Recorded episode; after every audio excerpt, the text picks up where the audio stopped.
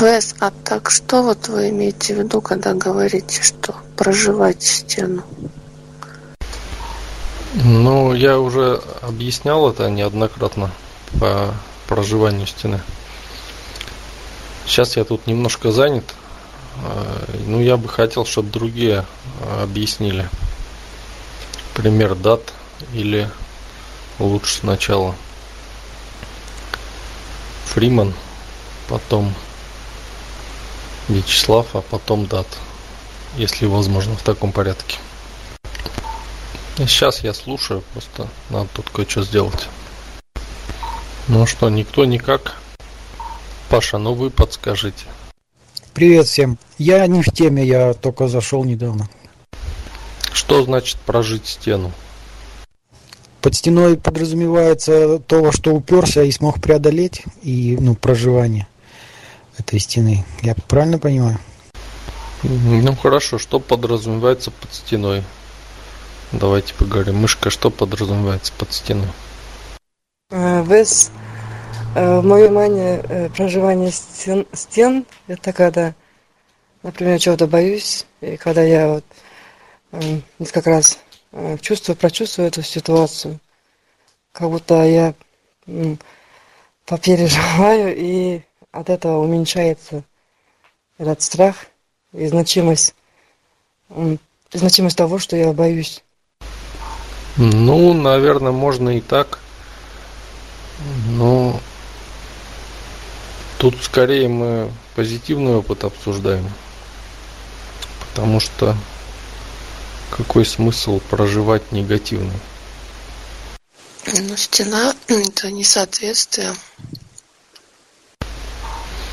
Несоответствие – это то, что отталкивает от стены и не дает к ней приблизиться.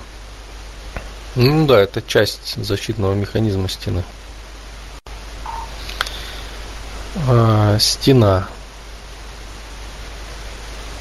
Пример стены.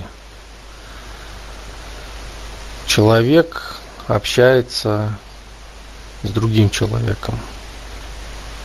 При этом он говорит какие-то там вещи, там, ну, допустим, они обсуждают что-то, кто там, кто прав, кто не прав, да. При этом он логически пытается что-то показать, но на самом деле эмоционально он хочет задавить. Вот возникает стена. Смотрите, какого рода. Вот ваше несоответствие, да, то, что вы говорите. Стена защищается каким образом? Этот человек не признается себе в том, что он хочет задавить другого человека. Он думает, что он хочет ему логически адекватно объяснить. Но если он себе признается, что он хочет задавить, то он эту стену может пройти, прожить. То есть он начинает проживать ее. То есть если не признается себе, что он хочет задавить, то есть он сам себя обманывает, думает, что он хочет логически объяснить что-то да, другому человеку. Ну, за исключением тех случаев, когда это действительно так, по необходимости. Ну, кои очень редкие такие случаи.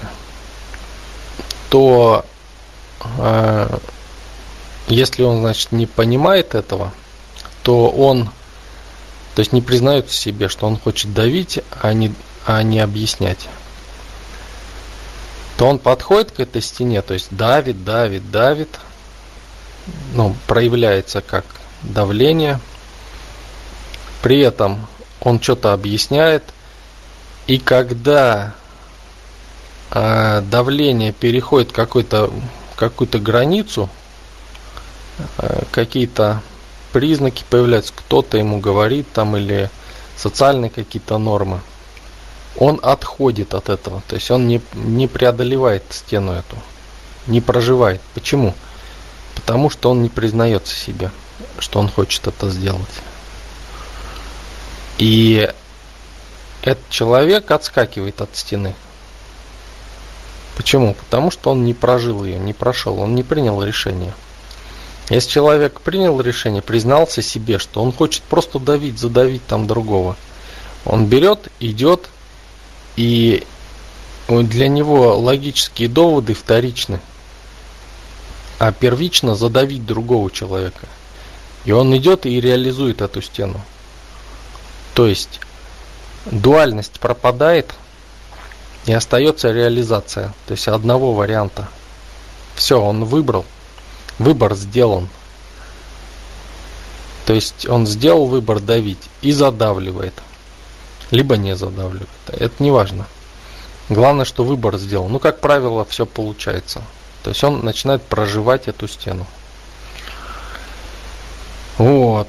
А когда выбор не сделан, то есть он проявляется как давление, а человек думает, что он логически доказывает, то есть ему кажется, что он что-то логически там делает. И когда критический момент подходит, этот человек, он же думает, что он логически доказывает, и он сам видит, что он там давит что-то, да, то есть ему надо на логику. И он не переходит этот этап. Он отскакивает и снова начинает что-то там логически говорить или питать. Соответственно, не реализуется. И никогда не реализуется. Опять бесконечный процесс. То есть он упирается в стенку, это рамки его.